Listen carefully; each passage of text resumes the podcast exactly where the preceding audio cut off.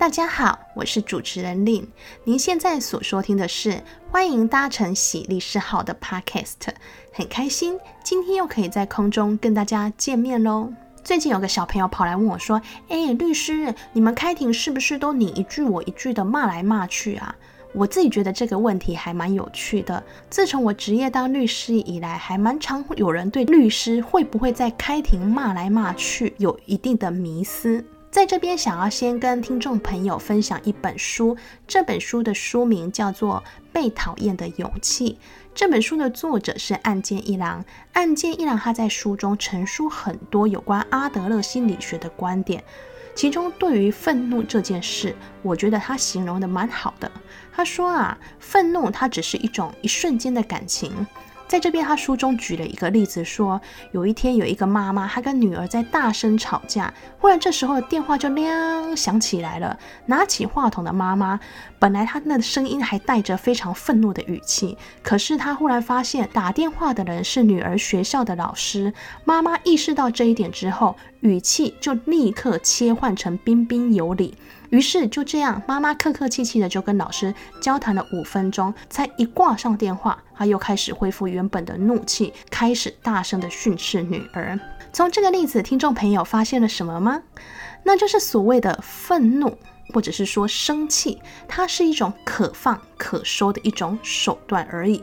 一个人的生气或是愤怒，他可以在接电话的瞬间意识到对象是谁的时候，立刻的巧妙收起愤怒的情绪；也可以在挂了电话之后，再次的把这个生气的情绪释放出来。可见这个母亲她的生气只是一种手段。他的生气只是想要用这种高声的语调震慑住女儿，让女儿能够听自己的话，采用了这样子的一个愤怒感情。从上述这个道理，我们就可以发现，律师他开庭的时候，是不是要大声的跟对方骂来骂去，这也是可以选择的。尤其是律师在开庭的时候，是有很多的诉讼技巧。顶多说这种愤怒或者是吵架，它只是一种诉讼技巧上的使用。而这种诉讼技巧对我来说，它不会是我的一个首选。为什么呢？因为开庭时，对律师来说，他还有很多诉讼技巧可以使用，可能像是你可以对对照提出的证据加以质疑，或是当对照他在乌贼战术扯东扯西、漫天开花的时候，你可以把它纠正回到原本的法律上争点，让它回归到诉讼主轴。嗯，我记得有一次开庭的时候，对方就是一直大声的谩骂，言语攻击我方的当事人。我的当事人因为没有开庭的经验，他当下就立刻被激怒，想要在庭上立刻回呛对方。